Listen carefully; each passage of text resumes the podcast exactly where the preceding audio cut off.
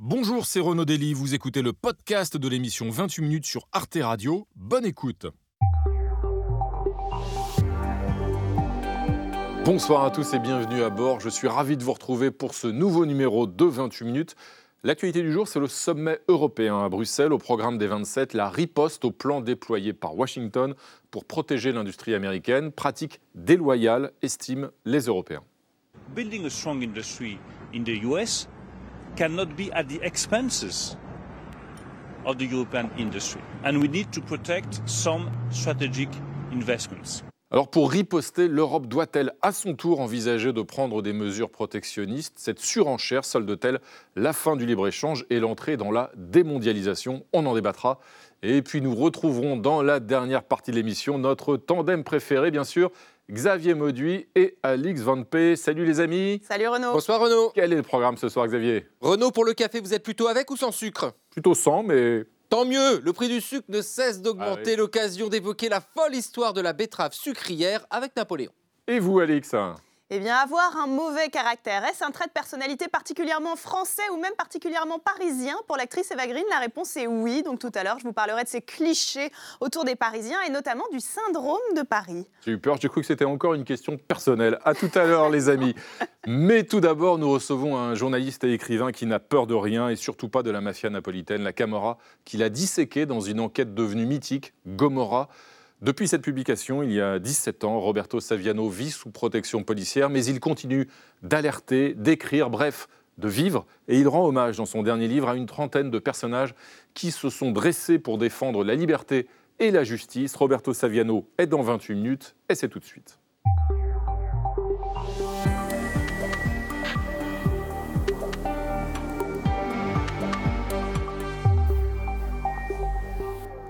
Bonsoir Nadia Dam. Bonsoir, Renaud. Bienvenue. Merci. Bonsoir euh, Benjamin Sportouche. Ravi de vous retrouver. Bonsoir Roberto Saviano. Nous sommes ravis de vous accueillir ce soir sur ce plateau. Écrivain, journaliste, euh, bien sûr, votre, euh, vous avez acquis une renommée mondiale depuis la publication de cette enquête, de ce livre, hein, il y a 17 ans maintenant, Gomorra, un livre qui a changé votre vie, puisque depuis cette publication, vous vivez euh, sous protection policière. Une vie d'ailleurs que vous racontez euh, dans cette euh, bande dessinée Je suis toujours vivant avec Assaf Hanouka, paru chez, chez Gallimard.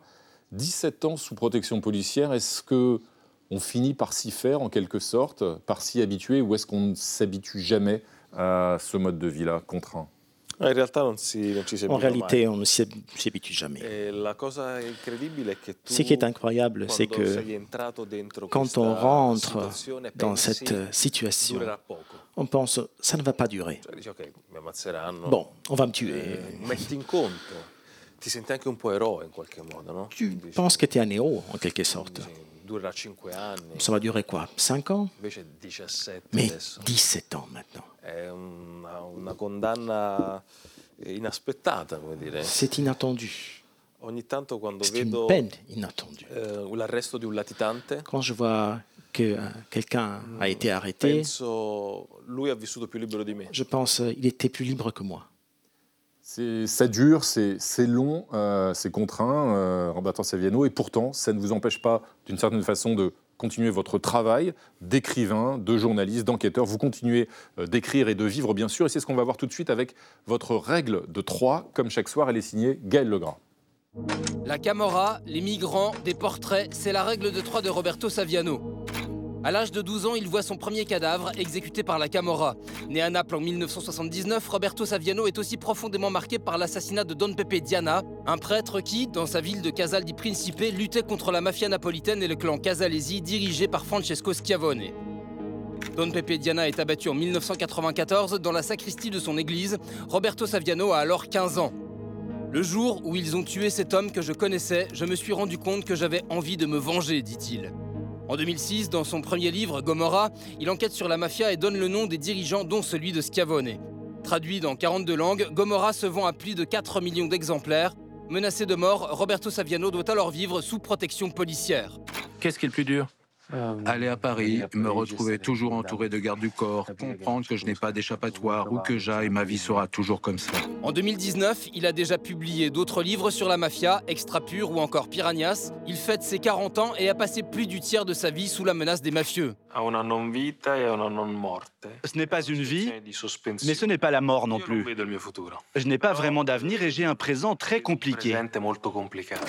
En 2022, il s'intéresse au sort des migrants avec En mer, pas de taxi. Conjointement à ce livre d'enquête et de témoignages, il fustige l'inhumanité de la politique d'immigration et la construction idéologique de l'ennemi parfait. I migranti sono stati davvero la grande eh, scusa utilizzata da tutta la politica italiana per nascondere le proprie responsabilità. Dans son nouveau livre, il rédige 30 portraits de femmes et d'hommes qui, selon lui, luttent ou ont lutté pour un monde plus juste. Lui dont le principal cauchemar réside aujourd'hui dans ce qu'il appelle l'entreprise de délégitimation de son travail, évoque notamment Martin Luther King, que le FBI avait essayé de calomnier. Dans l'introduction, Roberto Saviano cite même le psaume 24 de la Bible Qui pourra monter à la montagne de l'Éternel? Qui s'élèvera jusqu'à son lieu saint? Celui qui a les mains innocentes et le cœur pur. Alors Roberto Saviano, ces 30 personnages, on les retrouve dans ce livre, Crie-le, 30 portraits pour un monde engagé, chez Gallimard. Crie-le parce que vous interpellez le lecteur et vous lui présentez cette trentaine de portraits de personnages de, la Grèce antique à nos jours, euh, qui sont donc des hommes et des femmes qui ont combattu pour un monde plus libre et plus juste. Il y a un personnage qui, depuis un an, fait partie de notre euh, actualité internationale et qui aurait pu peut-être faire partie euh, de ce livre, euh, qui était à Paris hier, qui est à Bruxelles aujourd'hui. C'est le président ukrainien Zelensky. Est-ce que c'est l'un de ces héros qui aurait pu, lui aussi, Zelensky, faire partie de votre galerie de, de portraits?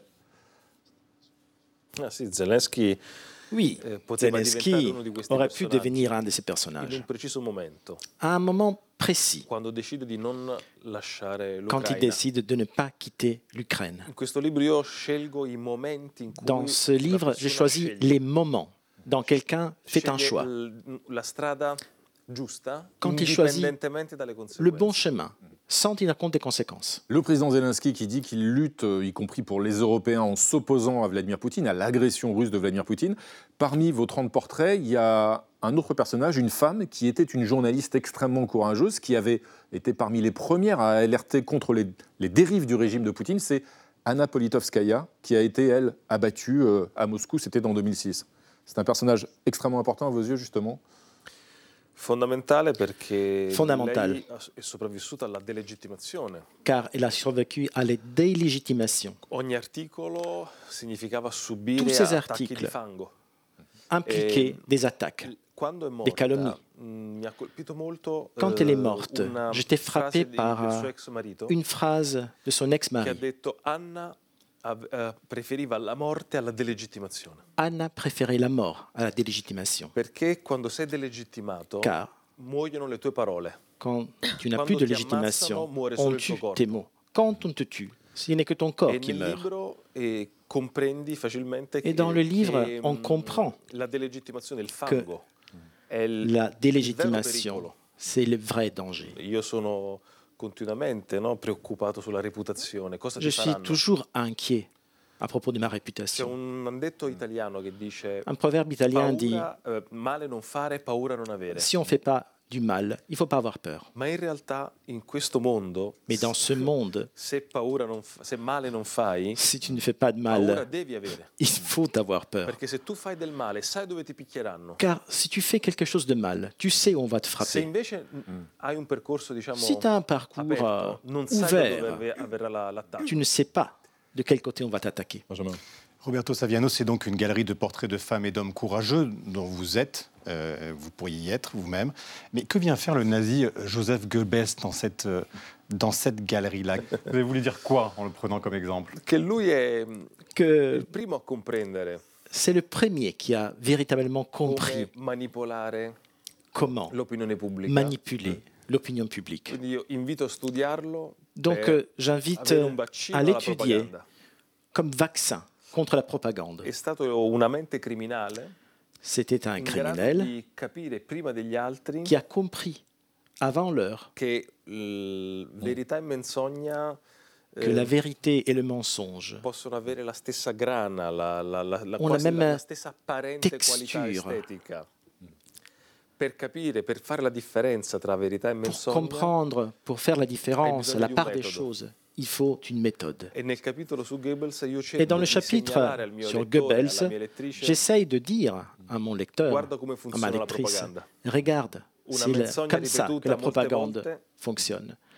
Si on répète un mensonge, ça reste. Alors, dans votre pays, l'Italie, Roberto Saviano, il y a eu un changement politique important maintenant, il y a, quelques mois. L'extrême droite a accédé au pouvoir avec euh, comme nouvelle présidente du Conseil euh, Giorgia Meloni, qui euh, vient d'accéder donc à ses 100 jours, ses 100 premiers jours au pouvoir. L'occasion d'un premier bilan, euh, Nadia. Oui, ces 100 premiers jours, c'était le 31 janvier dernier. Elle était euh, attendue au tournant, c'est le moins qu'on puisse dire, notamment par ses euh, partenaires européens. Force est de constater aujourd'hui qu'elle a en fait euh, choisi la prudence, Giorgia Meloni. Elle a fait profil bas, en quelque sorte. Sur le plan économique, d'abord, elle a abandonné la plupart de ses positions euh, souverainistes. Sur l'immigration, vous avez travaillé sur le sujet. Elle a, certes, ça on le sait, hein, entravé le travail des ONG pour le sauvetage en mer des migrants, mais elle n'a pas mis en place le blocus naval qu'elle avait promis. En somme, elle n'a pas commis de faux pas majeurs, même, et ça on peut s'en étonner, même la presse italienne de gauche le concède aujourd'hui.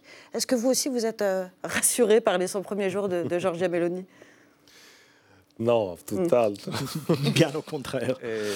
Non credo che esista più la stampa di sinistra in Italia. Je ne crois plus qu'il y ait une presse de gauche en Italie. mais- Encore un autre sujet. Ah, ouais. Al netto della battuta, eh, la, la Meloni parla due lingue.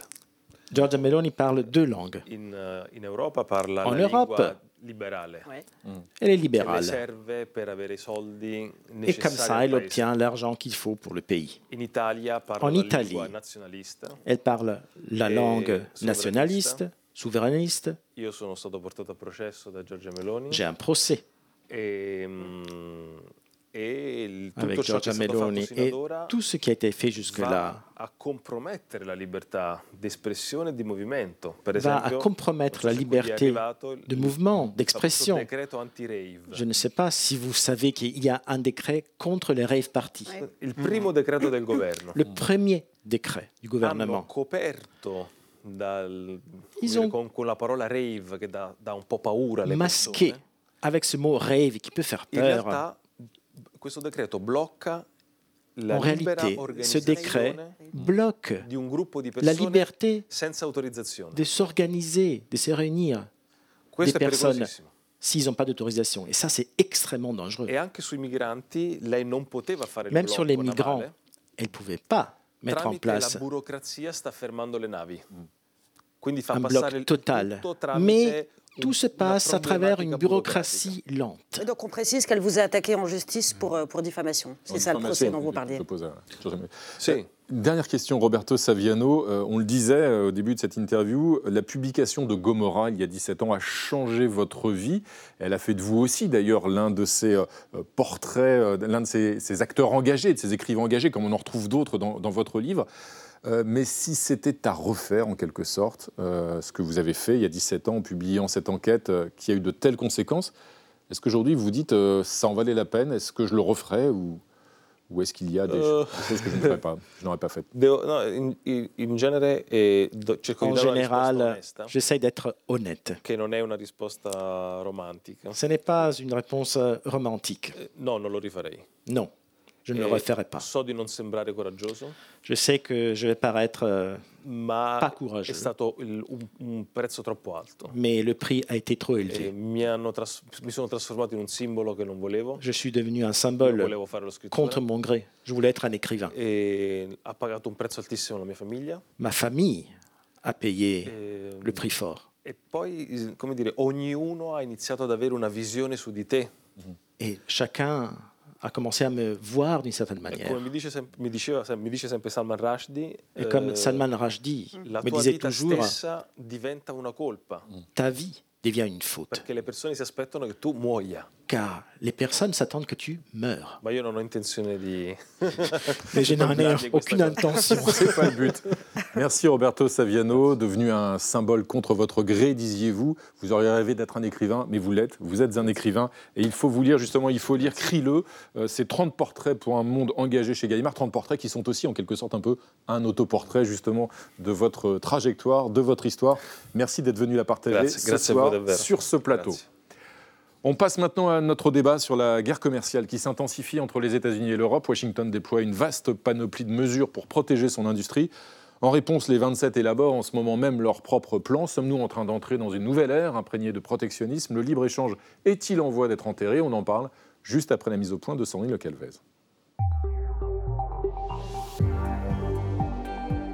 Branle-bas de combat aujourd'hui à Bruxelles et pas seulement sur le dossier ukrainien. Les 27 préparent une riposte commune pour contrer un vaste plan américain destiné à doper l'économie verte outre-Atlantique. Nous allons euh, adopter, euh, j'espère, des conclusions ambitieuses pour euh, renforcer la compétitivité et l'attractivité de l'Europe sur l'industrie verte et permettre de répondre à la politique de compétitivité américaine. Dans le viseur des Européens, l'IRA, l'Inflation Reduction Act. Cette loi pour le climat, portée par les démocrates, prévoit des crédits d'impôt par exemple pour les ménages américains qui achèteront un véhicule électrique. Les entreprises qui investiront dans l'éolien ou le solaire sur le sol américain seront subventionnées. Les Européens dénoncent une concurrence déloyale. Le ministre de l'économie, Bruno Le Maire, et son homologue allemand ont été reçus mardi par l'administration Biden pour demander des garanties. Nous avons fait ce matin des avancées significatives avec Robert Habeck dans la définition de ces règles de compétition équitables. Nous sommes convenus de la nécessité d'une transparence totale entre les États-Unis et l'Europe sur le montant des aides publiques qui seront apportées aux entreprises privées. Et pour rester dans la course, les 27 réunis à Bruxelles devraient de leur côté assouplir les règles. Les mesures protectionnistes de Washington en appellent d'autres. Même le fondateur du Forum économique de Davos, chantre du libre-échange, s'interroge sur l'avenir de la mondialisation.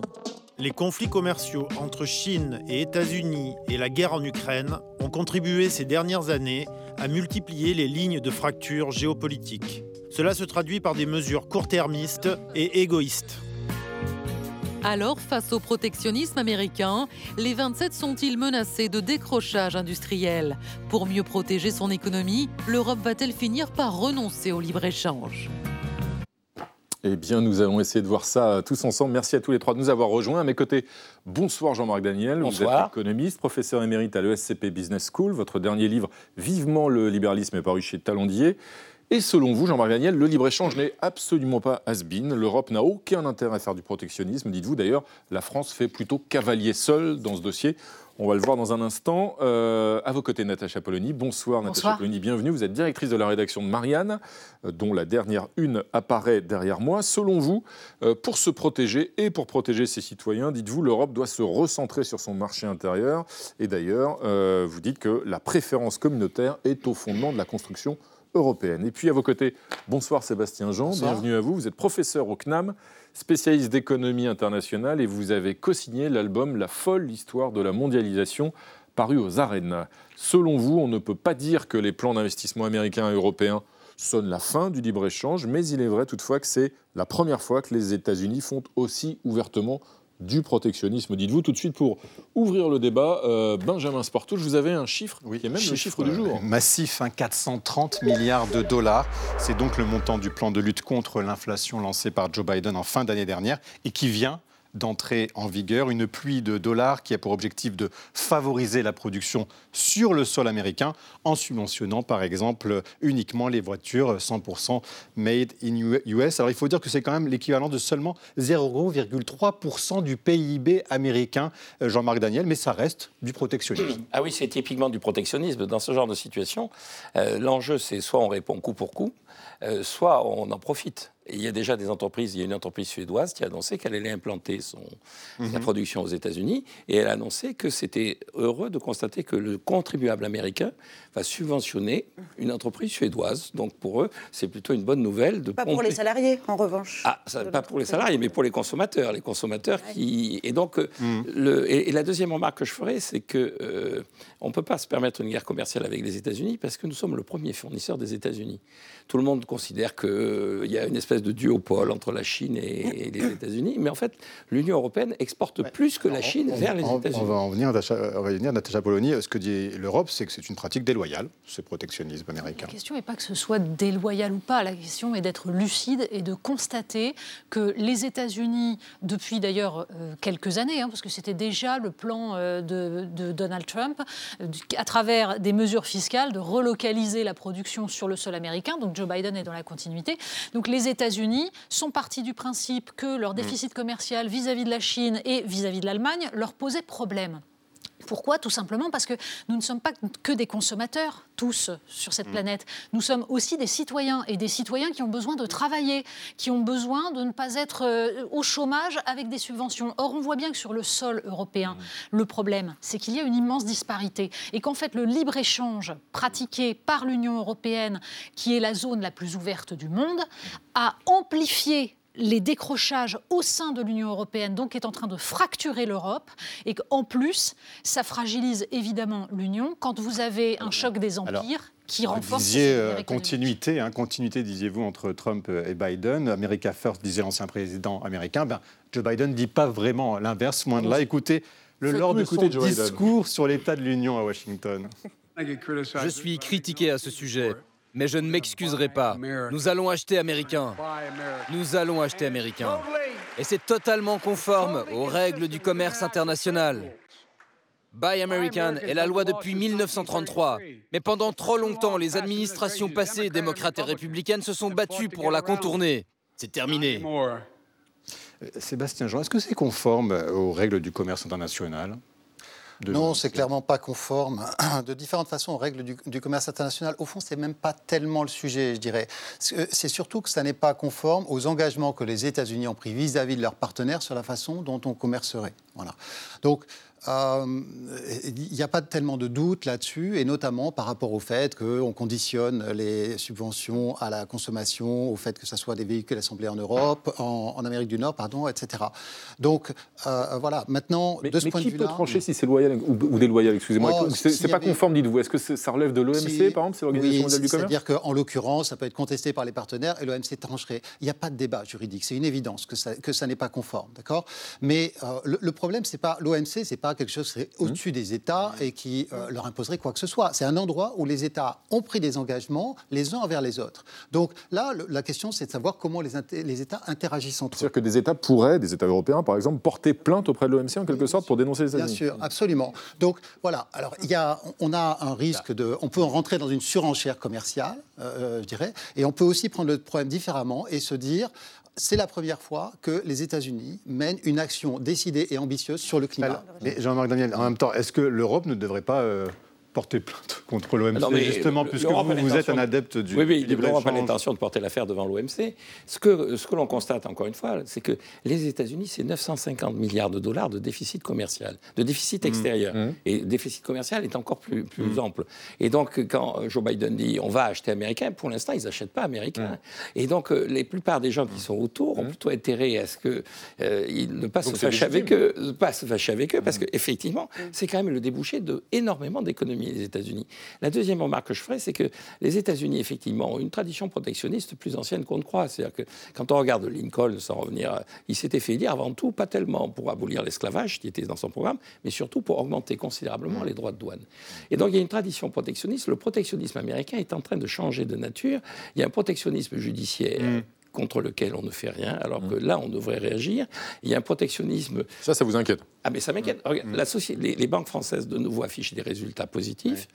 Bilan, la Société Générale est de nouveau dans le collimateur de la SEC. Et donc, il y a une espèce d'arbre qui masque la forêt. La, SEC, rappelez-nous la SEC C'est la, Commission des opérations de bourse, c'est le gendarme boursier mmh. américain. Mmh. Donc, il y a euh, une vision un peu traditionnelle, il faut qu'on ait des usines en France, qu'on produise et tout ça. Et puis, il y a une réalité de l'économie mondiale où les États-Unis jouent davantage sur le droit, sur les mouvements de capitaux que sur le mouvement des marchandises. vous n'avez pas l'air tout à fait d'accord. Bah, la réalité de l'économie mondiale, c'est en effet que les États-Unis pratiquent non seulement une forme de protectionnisme, mais en plus utilisent l'extraterritorialité de leurs droits pour plomber les entreprises européennes, et que pendant ce temps-là, depuis des années, l'Union européenne joue les gentils moutons. D'ailleurs, je ne suis pas la seule à le dire. Souvenez-vous la campagne d'Emmanuel Macron en 2017 même lui qui trouvait que l'Union européenne fonctionnait mm. formidablement, que la mondialisation c'était génial, se disait mais enfin c'est curieux, mm-hmm. sur l'acier chinois, mm-hmm. l'Europe a 23% de droits de douane, alors c'était passé à ce moment-là mm-hmm. royalement à 60%, les États-Unis 522%.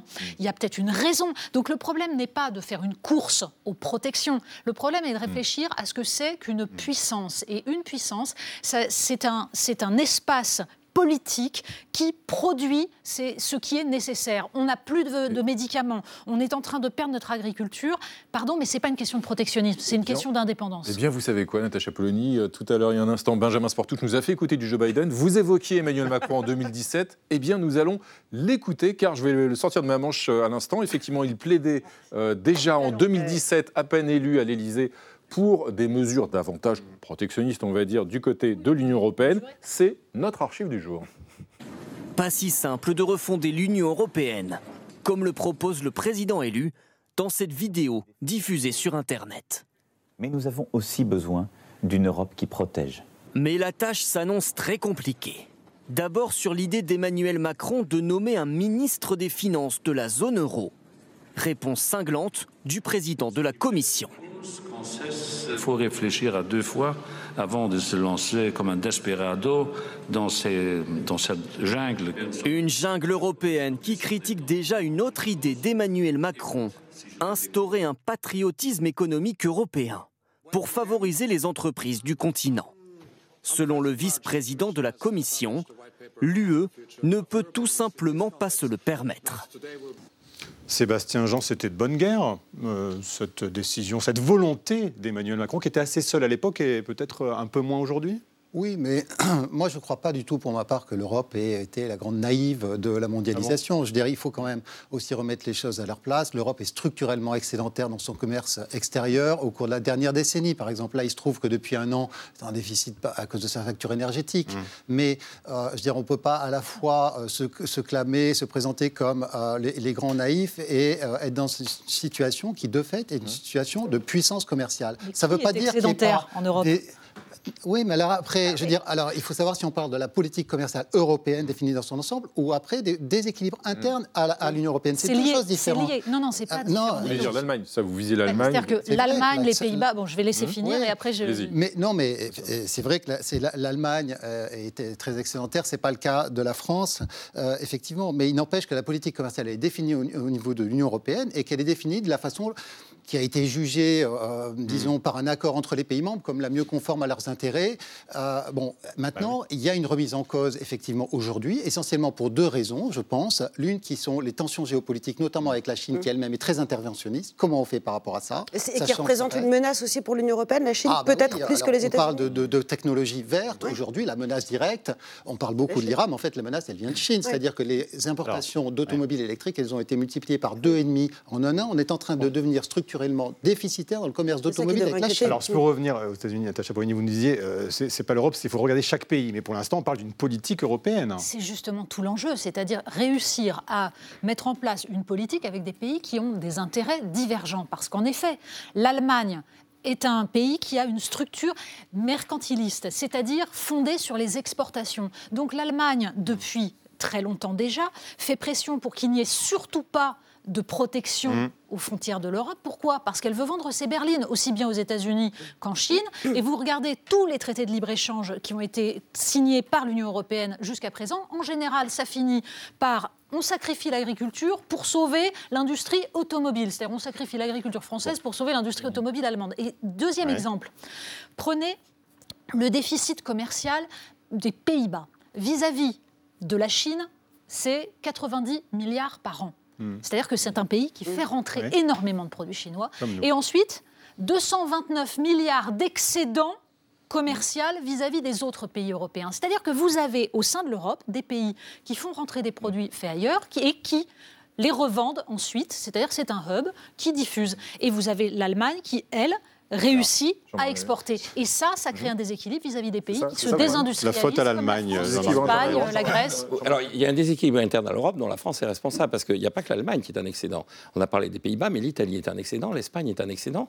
Et à ce sommet, il y a quand même neuf pays qui ont envoyé une lettre à la, à la Commission européenne en disant qu'il n'était pas question de continuer une politique qui donnerait des subventions qu'ils qualifient eux-mêmes de euh, trop générales, euh, assez mal ciblées et euh, excessives. Donc, euh, certain nombre de pays sont contre l'idée qu'il faille générer d'une façon ou d'une autre une forme de protectionnisme. Mais En pour, plus- non, mais pardon, pour faire simple, c'est-à-dire que si l'Allemagne euh, ne voulait pas, elle, d'une politique protectionniste, l'Europe l'adopterait, si je comprends bien, parce que euh, Emmanuel Macron le veut, on sent que le, frein vient de l'Allemagne. Non, parce que je vous dis, il y a neuf pays, et dans ces neuf pays, il n'y a pas l'Allemagne. Il n'y a même pas les Pays-Bas. L'Italie est pour un fonds Et, souverain. et- et si vous regardez, euh, en plus, quand on regarde le commerce extérieur d'un pays, vous avez effectivement les échanges de marchandises, et puis il y a les revenus des capitaux. Et quand un pays il a plutôt intérêt à avoir exporté des capitaux et vivre des revenus de ces capitaux. Vous regardez le cas du Japon. Le Japon est un pays qui a un déficit commercial qui n'arrête pas de se creuser, et pourtant il a un excédent extérieur. Pourquoi? Parce que le Japon a généré de l'épargne, a placé cette épargne à l'étranger, ce que fait l'Allemagne, ce que fait en partie l'Italie, ce que ne fait pas la France. Mais les autres pays européens sont en droit de dire à la France, faites des efforts d'épargne, plutôt que de dire, écoutez, on va faire du protectionnisme pour vous satisfaire vos, vos entreprises. Sébastien Jean, très concrètement, c'est quoi le plan qui est en discussion justement du côté européen. Quelle, quelle- est sa nature? Quel est son montant d'ailleurs? Y a-t-il des nouveaux fonds ou pas? Est-ce que c'est juste une nouvelle répartition éventuelle du- des fonds du plan de relance Oui, il y a plusieurs euh, piliers dedans. Il y a la volonté de rendre les euh, normes plus euh, faciles et plus euh, facilement compatibles, disons, avec la transition écologique. Il y a une volonté d'accélérer euh, le, le financement de la transition écologique. Il y a un plan sur les compétences aussi, parce que c'est un volet très important. Et puis, une partie du plan qui est sur la réponse commerciale.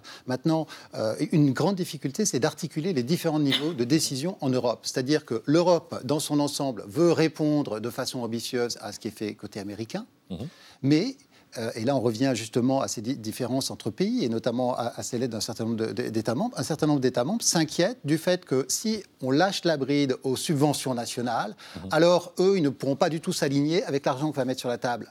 L'Allemagne Ça et même la France. concurrences déloyales Pourquoi entre Parce pays que à dans, les de pays du Sud, ils sont Ouais. plus contraints financièrement, et dans les pays du Nord, ils ne veulent pas le faire parce qu'ils considèrent que c'est une mauvaise politique. Donc, on veut être ambitieux au niveau de l'Union, mais euh, on a peur de, disons, un certain nombre de pays membres ont peur que les aides soient trop nationales, que ça fragmente le marché unique. Première chose. Deuxième chose, il y a une opposition, notamment de l'Allemagne pour le coup, à avoir plus de financement communautaire. Donc là, on est un peu dans cette ambiguïté. Donc on essaie de, de- de réutiliser de l'argent qui est déjà dans des annonces précédentes. Puis depuis un an, évidemment, et depuis le début de la crise, de la guerre en Ukraine, il y a un élément essentiel qui plombe le commerce international et qui creuse certains déficits de façon spectaculaire, c'est euh, la crise énergétique. Et en cette matière aussi, d'ailleurs, entre l'Union européenne et les Américains, on ne joue pas forcément avec les mêmes règles du jeu, ou en tout cas avec les mêmes cartes, parce qu'il n'y a pas que les aides publiques euh, qui euh, peuvent euh, aider les Américains par rapport donc, aux Européens. Il y a aussi euh, les prix de l'énergie. hein. Ouais, c'est ce qu'on appelle la, la double peine. Et en effet, on ne peut pas rivaliser avec les Américains en la matière. Les prix de l'énergie aux États-Unis changent radicalement la donne pour une raison très simple. Ils sont imbattables aujourd'hui, en tout cas. Le gaz est actuellement, en ce moment, quatre fois moins cher qu'en Europe, notamment grâce à l'exploitation du gaz de schiste. Les Américains, contrairement à nous, Européens, sont totalement indépendants sur le plan énergétique. Et ça, ça fait évidemment la différence sur la facture d'électricité, d'énergie à la fin euh, pour euh, les industriels. Ça peut aussi qu'encourager ce qu'on pourrait appeler une forme de délocalisation énergétique, qui a d'ailleurs déjà commencé. Par exemple, le géant allemand euh, BASF, qui est le plus gros consommateur de gaz en Allemagne, a annoncé un plan d'économie massif en Europe. Et dans le même temps, il a aussi ouvertement dit vouloir transférer une partie de ses activités. Où ça? Eh ben, aux États-Unis, évidemment. La France non plus n'est pas épargnée. Avec le cas de l'usine Toshiba de Dieppe, sa facture d'électricité pour 2023 devrait être multipliée par 5 et ses actionnaires donc envisagent aujourd'hui d'envoyer une partie de la production aux États-Unis. Et on parle là d'une usine avec 220 salariés. Jean-Marc Daniel, je devine votre réponse, mais que doit faire l'Union européenne? Est-ce qu'elle doit subventionner l'énergie de ces entreprises pour pas qu'elles aillent euh, Non, non, aux ça ne sert à rien ou ailleurs d'ailleurs? Bah oui, mais comment, pas les comment on fait? C'est structurel, mais comment est-ce qu'on fait? Ça n'empêchera pas les États-Unis d'être le, le premier premier producteur mondial de Mm. pétrole et le bloc euh, Canada, États-Unis, Mexique de dominer le marché énergétique. Je vois juste très simple une anecdote. Un jour, Trump hurlait parce qu'il voyait des audits dans Park Avenue et il est dit c'est scandaleux tous ces ouvriers américains. Et on lui dit vous savez dans les usines automobiles, que ce soit aux États-Unis ou en Allemagne, il n'y a plus d'ouvriers. En revanche, le- la personne qui est à côté de lui dit en revanche l'hôtel dont nous sortons, il appartient à des Japonais. Et là, il faut payer tous les mois le loyer. Et ceux qui ont véritablement le pouvoir sur nous, c'est pas ceux qui nous envoient des voitures euh, qui sont fabriquées dans des usines qui pourraient être n'importe où. Ce sont des, jeux qui- des gens qui sont les détenteurs de notre patrimoine. Et donc, je pense que l'Europe, un des enjeux de l'Europe, parce qu'elle est en train de vieillir, comme l'a fait le Japon, ce serait justement d'aller aux États-Unis. Quand BASF va aux États-Unis, ça prépare effectivement les Mais pardon, revenus mais je répète ma question tout à l'heure, mais c'est encore une fois au détriment des salariés, de ces non, mais des entreprises. salariés. À l'heure actuelle, vous regardez l'Allemagne, l'Allemagne, l'Allemagne est en plein emploi. Et ce discours sur les salariés, écoutez, il y a 10 ans, c'était le rapport gallois. Où il y a 10 ans, on nous disait déjà l'Europe, c'est trop de concurrence, trop pour les consommateurs, pas assez pour les producteurs. Le but de l'économie, c'est les consommateurs. Alors, vous faites quoi, Natacha C'est-à-dire, on dit BASF, on, les, on leur interdit de quitter le territoire Non, Comment on fait? Là, ça, en revanche, il y a un truc urgent à faire, c'est que la France sorte du prix européen de l'électricité, pas du régulé. marché, mais Mhm. du tarif régulier, euh, régulé. Pourquoi? Bah, Parce qu'il n'y a rigoureusement aucune raison que le prix de l'énergie en France soit aussi élevé, si ce n'est parce qu'il y a une fixation du prix qui est totalement délirante. Donc la France a fait un choix énergétique pour le coup plus intelligent que l'Allemagne. Il est urgent qu'elle Le en tire au moins Mmh. les bénéfices, bien entendu, puisque en effet, cette question du prix de l'énergie, elle est majeure. Et d'ailleurs, Donc ça, ça veut dire s'affranchir de certaines règles européennes. Ça, par exemple, c'est Louis Gallois, justement, qui Mm. comprend pas, qui essaie Donc ça veut dire s'affranchir de quelques règles de solidarité européenne au bénéfice de ses Alors, intérêts nationaux. C'est ce que pas une règle de S'il affranchirait ça solidarité. sur l'énergie, d'autres pays, par exemple l'Allemagne, pourraient le faire dans d'autres domaines. Sauf que là, l'Allemagne s'affranchit depuis très longtemps de beaucoup de règles de solidarité, notamment à travers son excédent commercial, justement, qui dépasse largement, qui dépassait jusqu'à présent largement les normes qui étaient fixées au sein de l'Europe. C'est-à-dire qu'en gros, pour un équilibre européen, il est- l'idée était qu'il ne fallait pas dépasser 9%. C'est c'est largement au-dessus, l'Allemagne. Donc, de toute façon, nous sommes, et c'est bien le problème de l'Union européenne, dans un ensemble où on a créé de la concurrence à l'intérieur de cet espace. Si vous interrogez des avocats des affaires spécialistes, des avocats européens, ils vous expliquent comment les boîtes européennes se plombent entre elles en utilisant le droit européen. C'est la Oui, jungle. Juste, Sébastien Jean, vous qui avez travaillé sur la mondialisation, il faut dire aussi que le protectionnisme est défendu beaucoup par les partis populistes aussi en Europe. Est-ce qu'il y a derrière cette option économique le, ris- le risque d'une dérive nationaliste? Oh, je ne sais pas si. Enfin, bien sûr, il peut y avoir des liens. Mais disons, euh, ce qu'il faut rappeler, c'est que l'Europe, elle s'est construite aussi pour euh, mettre derrière elle le nationalisme économique, notamment en Allemagne, qui avait été identifié par les, euh, pères de la, construction européenne comme un facteur de division et de guerre potentiellement, enfin de, de, de conflit en Europe. Donc, la solution, effectivement, ça a été d'organiser la concurrence, l'espace de concurrence. Et euh, c'est ça, effectivement, qui est difficile à, à gérer aujourd'hui. C'est-à-dire comment on fait pour rentrer dans cette phase où, étant donné l'urgence climatique, euh, il y a un interventionnisme euh, plus grand des États.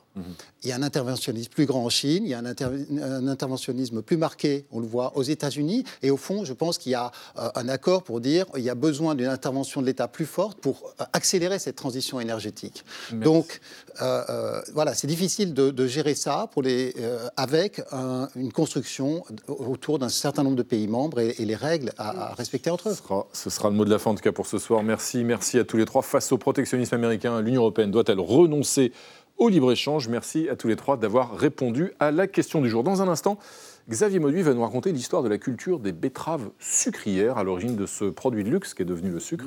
Puis Alix Van P va se pencher sur les soucis judiciaires d'une actrice qui se dit trop française pour être aimable. Mais d'abord, place à l'ami Thibault.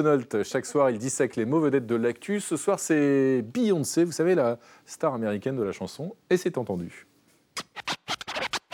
Artiste américaine Beyoncé, Beyoncé, Beyoncé.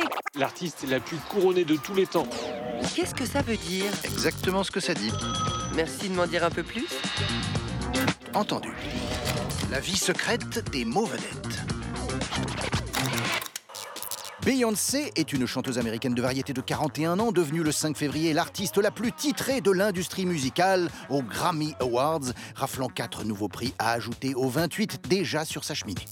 Elle égale aussi le record de 88 nominations de son julo, le non moins populaire Jay-Z. Mais Queen Bee se fait également de moins en moins apolitique. Au début des années 90, la Texane débute dans un girls band où les voix sont chaudes et les tenues aussi courtes que le propos. En 2003, après 33 millions d'albums écoulés et une prouesse de première femme noire à remporter le prix ASCAP de meilleur auteur pop de l'année, elle entame une carrière solo avec un succès immédiat et jamais démenti. Beyoncé se lisse et se blondit les mèches, moque certains, s'éclaircit le derme, persifle d'autres, s'insurge qu'on veuille lui faire prendre position et accomplit avec méthode ce à quoi les Américains sont si forts, faire du fric. 400 millions au dernier pointage. Et puis, en 2013, son président lui demande de chanter l'hymne national lors de sa deuxième investiture. Dix ans après, Beyoncé a le trémolo militant affirmé. La voilà icône afroféministe et queer qui distille colère, espoir ou petit conseil d'amis comme dans Break My Soul, le banger de son dernier album. Tube, disait-on autrefois. La dame y encourage le quiet quitting, la démission silencieuse en cas de job pourri pour patron exploiteur. À Beyoncé, on ouvre le Louvre pour tourner un clip, on consacre un séminaire à Normal Sup. On prête aussi de mauvaises intentions comme le féminisme washing, posture féministe à but mercantile, ou de vilaines pratiques, comme ce live à Dubaï, pays Uber homophobe. Beyoncé, icône imparfaite, mais qui a rendu des couleurs à un petit mot sous-estimé, fierté. Eh ben voilà, merci Nolte. Salut les amis. Salut Bonsoir, Renaud. Renaud. Comment ça va, Alix Van P Très bien.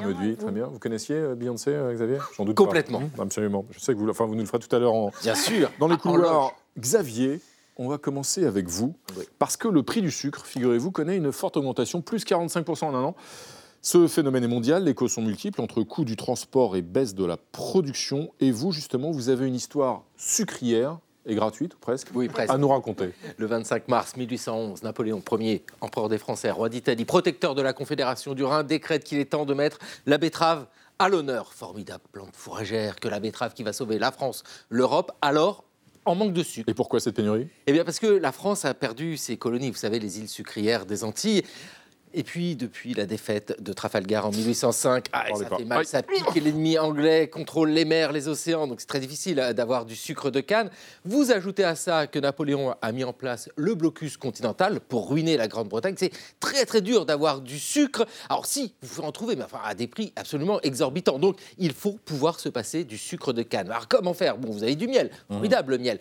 Sauf que il n'est pas produit en quantité suffisante et puis c'est pas la même utilisation. Non, des essais sont faits avec le raisin. Ça donne pas les résultats attendus. Demeure la formidable betterave. Notamment picarde. On sait déjà en tirer du sucre de la betterave Oui, oui, oui, ça fait quand même un petit moment que les chimistes s'intéressent à la betterave. Mais en fait, ils arrivent à produire du sucre, mais pas en quantité suffisante. Vous voyez, pas à l'échelle industrielle, jusqu'à ce qu'arrive le chimiste Chaptal, qui fut un temps ministre de l'Intérieur, et son petit pote Benjamin Delessert, naturaliste, chimiste. Et vous voyez, ils envisagent complètement, euh, comme une campagne militaire, la production de sucre. Mais je vous dis, l'enjeu est gigantesque. Il faut fournir du sucre et puis en même temps se faire de l'argent, hein, parce que Delessert, il se sucre au passage.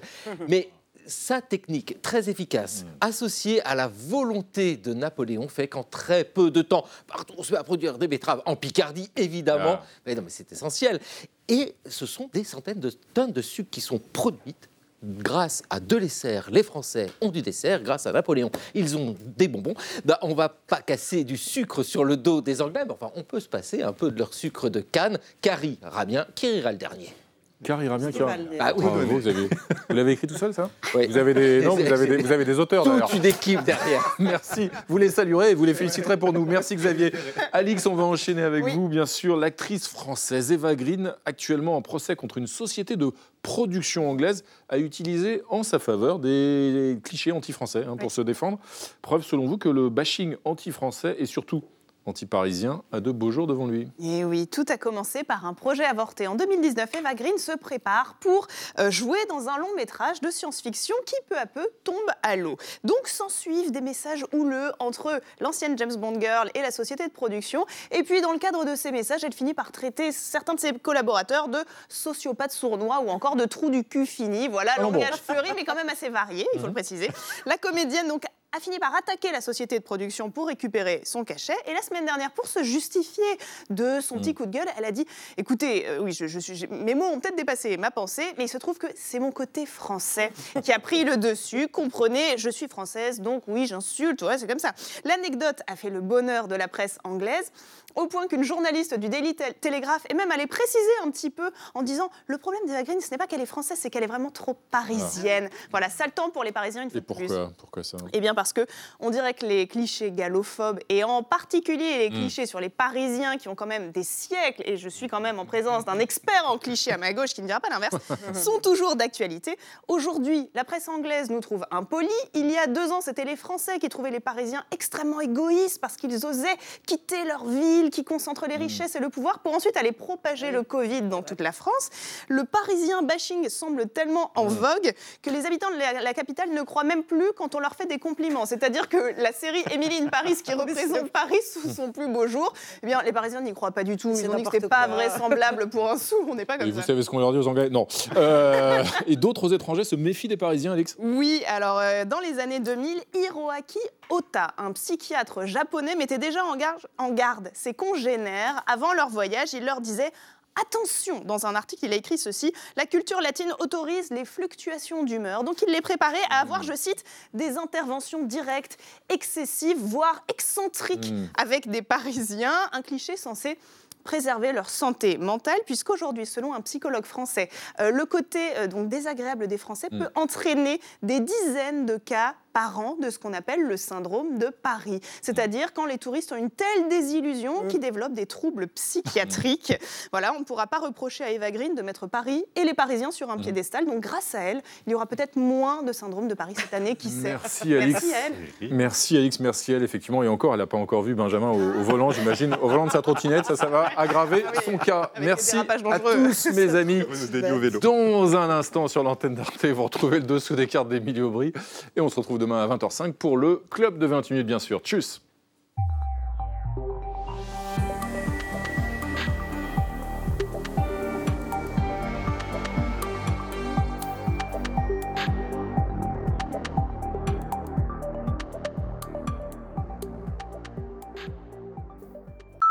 Retrouvez le podcast de 28 minutes sur toutes les plateformes de podcast et sur arteradio.com. Et pour soutenir l'émission, abonnez-vous, commentez, critiquez, mettez des étoiles et partagez le podcast avec vos proches.